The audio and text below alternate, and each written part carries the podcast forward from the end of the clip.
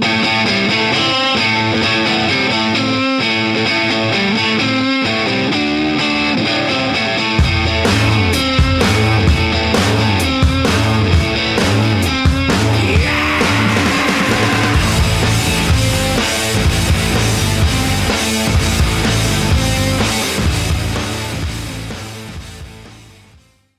Hola gente, comenzamos un nuevo shot jurídico denominado contrato de hipoteca. Recuerden que como sustento teórico utilizamos el libro de los profesores Troncoso y Álvarez, Contratos. En el capítulo de hoy veremos los elementos del contrato de hipoteca. Para eso debemos ir al artículo 1445. Este dice, para que una persona se obligue a otra por un acto o declaración de voluntad es necesario, primero, que sea legalmente capaz, Segundo, que consienta en dicho acto de declaración y su consentimiento no adolezca de vicio. Tercero, que recaiga sobre un objeto lícito. Cuarto, que tenga una causa lícita. La capacidad legal de una persona consiste en poderse obligar por sí misma y sin el ministerio o la autorización de otra. ¿Por qué leemos este artículo? Porque los elementos del contrato de hipoteca vendrían a ser los mismos que todo contrato en virtud de lo que señala este artículo. Tenemos en primer lugar el consentimiento, en, segundo lugar el objeto, en tercer lugar la capacidad. En este último punto, el artículo 2414 es el que establece las reglas de capacidad en materia de hipoteca.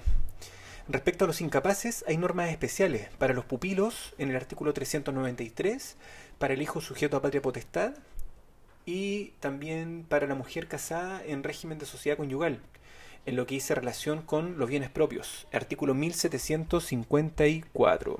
Ahora, respecto a los bienes que pueden hipotecarse, el artículo 2418 dice lo siguiente, la hipoteca no podrá tener lugar sino sobre bienes raíces que se posean en propiedad o su fruto o sobre naves. Luego dice el artículo, las reglas particulares relativas a la hipoteca de las naves pertenecen al Código de Comercio, ya que los profesores dicen que hay una imprecisión, porque en realidad la que lo regula es la ley 3500 y no el Código de Comercio. Puede surgir también una duda respecto a los bienes futuros. ¿Se pueden hipotecar los bienes futuros? Artículo 2419 la hipoteca de bienes futuros solo da al acreedor el derecho de hacerla inscribir sobre los inmuebles que el deudor adquiera en lo sucesivo y a medida que los adquiera. Otro punto tiene relación respecto a la hipoteca de cuotas. Estamos en, el supuesto que el comunero puede hipotecar su cuota aún antes de la partición. Eso lo dice el artículo 2417. Em, pero verificada la división, la hipoteca afectará solamente los bienes que en razón de dicha cuota se adjudiquen, si fueren hipotecables. Si no lo fueren, caducará la hipoteca. Por lo tanto, habría que hacer una distinción. Si una vez efectuada la partición se adjudica al comunero el bien que hipotecó, subsiste la hipoteca. Pero, si por el contrario el bien se adjudica a otro comunero, caduca la hipoteca.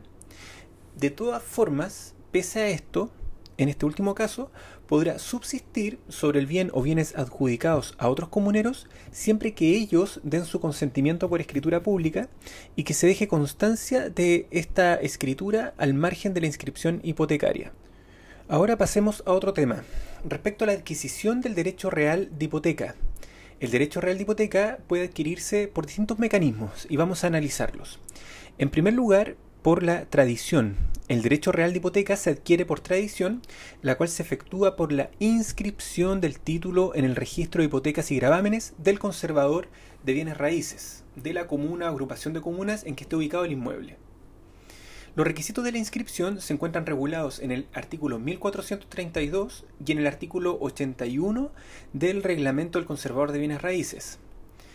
Em, estos requisitos son individualización del acreedor y deudor, sean personas jurídicas o naturales, hacer referencia al título, es decir, al contrato de constitución de la hipoteca y al archivo en que se encuentre. Tercero, individualización del bien raíz sobre el cual recae la hipoteca. Cuarto, si está limitada a una determinada suma, se hará constar tal determinación y la suma que asciende. Y fecha de la inscripción y firma del conservador de bienes raíces, esta exigencia es imprescindible, de modo que si falta, la hipoteca es nula, ya que no será así, no se sabría el orden de prelación de las hipotecas sobre un mismo inmueble en el caso de existir varias. Otra forma de adquirir el derecho real de hipoteca es la prescripción. Eh, los profesores han señalado anteriormente que la hipoteca de cosa ajena es válida, de tal manera que si ella llega a ser inscrita, podrá adquirirse por prescripción en conformidad a distintos artículos del Código Civil. La sentencia que declare la prescripción debe inscribirse para que produzca sus efectos respecto de terceros. Y el artículo 52 del Reglamento del Conservador de Bienes Raíces lo menciona entre los títulos que deben inscribirse. Las otras formas de adquirir el derecho real de hipoteca son la sucesión por causa de muerte, la cesión del crédito hipotecario, y la subrogación en el crédito hipotecario. Bien, con esto vamos por terminado este shot. Les mando un abrazo y nos vemos en el siguiente. Chao.